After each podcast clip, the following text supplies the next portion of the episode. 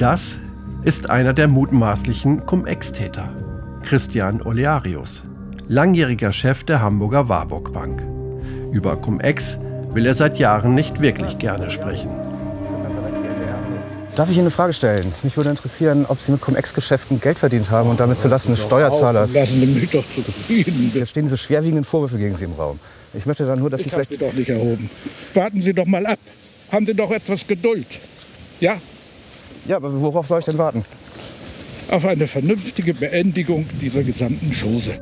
Und das ist der langjährige erste Bürgermeister von Hamburg, Olaf Scholz. Auch er äußert sich seit Jahren eher ungern zum Hamburger Cum-Ex-Fall. Moin, Herr Scholz, Tag, eine Frage. Ähm, uns interessiert, äh, warum haben Sie, habt Ihr Senat äh, 2016 Wir haben, wir haben, Entschuldigung, Cum-Ex- hier Profite nein, in Entschuldigung, Ferien wir haben ganz klar gemacht, wir sind direkt von der Veranstaltung.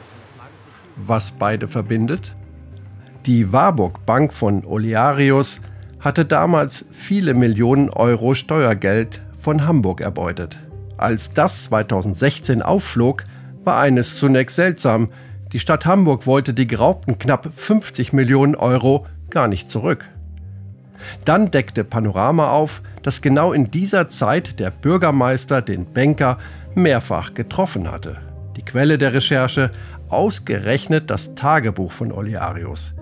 Der hatte über die Treffen genau Buch geführt. Panorama hatte daraus zitiert. So schrieb Olearius etwa über sein Treffen mit Scholz, Dann berichte ich vom Sachstand bei Finanzbehörde Staatsanwaltschaft. Ich meine, sein zurückhaltendes Verhalten so auslegen zu können, dass wir uns keine Sorgen zu machen brauchen. Scholz selbst hatte von diesen Treffen vor der Panorama-Recherche nie berichtet. Nur wegen der Tagebuchveröffentlichung flogen sie auf. Nach der Sendung verklagte Olearius Panorama. Das wörtliche Zitieren aus seinem Tagebuch sei illegal. Der Schutz seiner Persönlichkeitsrechte habe Vorrang. Jahrelang befassten sich Gerichte mit der Frage, durfte aus dem Tagebuch zitiert werden? Nun hat das Oberlandesgericht in Hamburg angekündigt, man werde der Position von Panorama stattgeben. Das Zitieren sei also erlaubt. Hauptgrund das überragende öffentliche Interesse. Im Oktober soll das Urteil verkündet werden.